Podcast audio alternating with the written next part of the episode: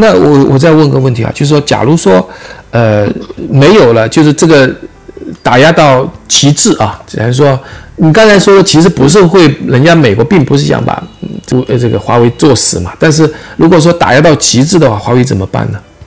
它能够靠自己国内的消费或者说国内的支持能够是呃存活下来吗？极致的话，嗯，它是这样子的，这个规则大家也要仔细看一看啊。嗯它并不是不让你做芯片，他只是说你做芯片要申请。嗯，哦那么申请它是批还是不批，它有决哦定权。哦，它它是现在目前并不是，它跟这个幺八年四月份中兴通讯说的不一样。中兴通讯是被全面断供，你所有芯片不准卖给你，是吧？嗯那不一样，哦还是不一样。那么幺九去年五月份呢，进入管制清单之后呢，它的这个华为的这个，也就是说，任何一个人向华为卖芯片，也要通过美政府批准。就是去年五月份，它也是就是要申请备案批准，那么现在也是要申请备案批准啊，这么一个流程。嗯它这个至少从这个话里面看，它不是说我不给你了，哦，那不是完说你要申请，我可以给你，也可以不给你啊。这个就这个就是说，就是你刚刚说的，它这个条款是一个，它可以很严，嗯让你什么芯片都做不了，嗯它也可以放松，让你做一部分芯片，嗯它也可以再放松，让你做很多的芯片，是吧？嗯这个这个它是一，呃，它是一个可以变化的东西。这就也就是说，美国在做这个事情的时候，他给自己留了余地，哦哦，明白。那你不是一个铁板一块的东西，就是我永远不给你供货了，比如说，或者我哦永远不允许我的客户跟你合合作，它不是这么说的啊，它是一个柔性的东西啊，是一个可可伸可缩的东西。那这里面就存在了很多的谈判空间了啊，就跟你去谈了。啊。嗯。你刚刚说极端的情况，极端的情况，他如果说不让华为做任何芯片，那么嗯华为的业务，呃，有些业务还是可以持续的，因为华为毕竟还有软件啊嗯，比如云计算，它可以可以，呃，它这里面又有两个可能的不同问题，就是第一个就是说，它是它到底是不允许华为自己去生产任何芯片呢，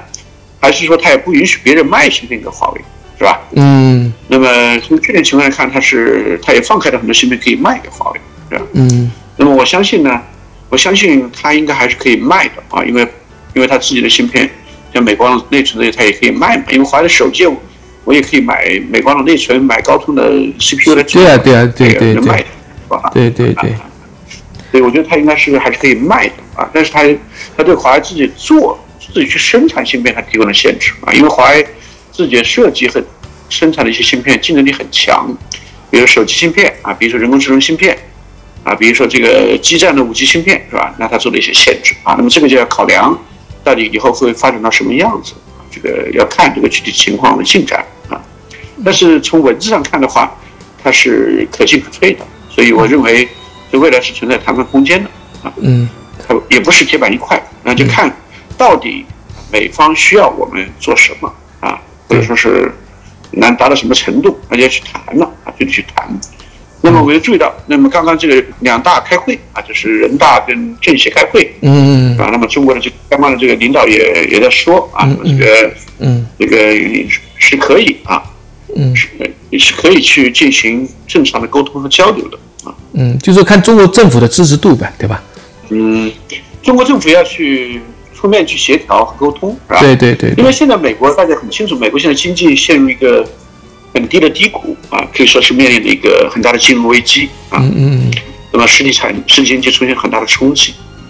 那么这个巴菲特先生在前段时间的这个股东大会上讲，不要白白浪费是危机啊。嗯那么我们回忆一下零八年啊金融危机的时候，那么那么因为次贷带来了全球金融危机的时候，那么中国大搞基建，那么最终成为拉动全世界走出泥潭的一个很大的一个动力。嗯那么这一次又面临这样的情况，嗯那么我们我相信中国政府，我们是不是也有手段？比如说我们这个最近搞新基建，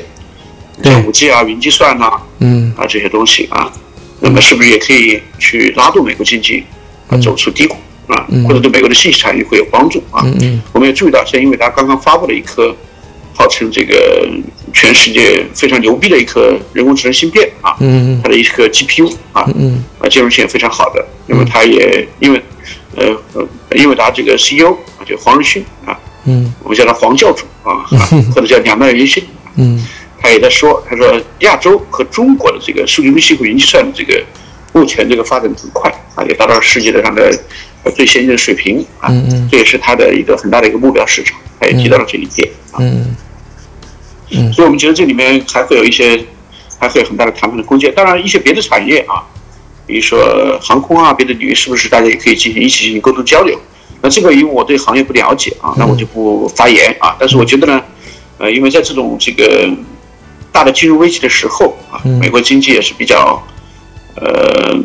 比较不容易的时候啊。那么中国现在疫情呢是得到了好的控制，嗯，那么经济得到了比较好的恢复，尽管自己也受到比较严重的伤害，但相比美国，应该说这个影响程度还是要小一些，对对小很多啊。对对，那么这个时候啊，那么怎么样去共同的这个抗疫啊，共同的把经济做起来啊？我们也要看到，中国经济能走到今天，也是过去的几十年啊。那么这个中国加入 WTO 啊，对对对也是跟美国在科技上进行很好的合作，对对对对，撑到今天的，撑到今天。也就是说，那么中国的经济跟美国的经济，它本身也是一个相互促进、相互帮助的关系。对对对所以我们觉得这里面应该有很多文章、很多东西可以做啊。那么中国政府在人大、人大这个交流啊，嗯啊，怎么看怎么去共同的前进这个事情啊？面对共同的敌人，这个看不见的这个 COVID 的幺九啊，这么一个病毒啊，我们共同的去把这个经济做起来。我觉得这里面还是有很大的空间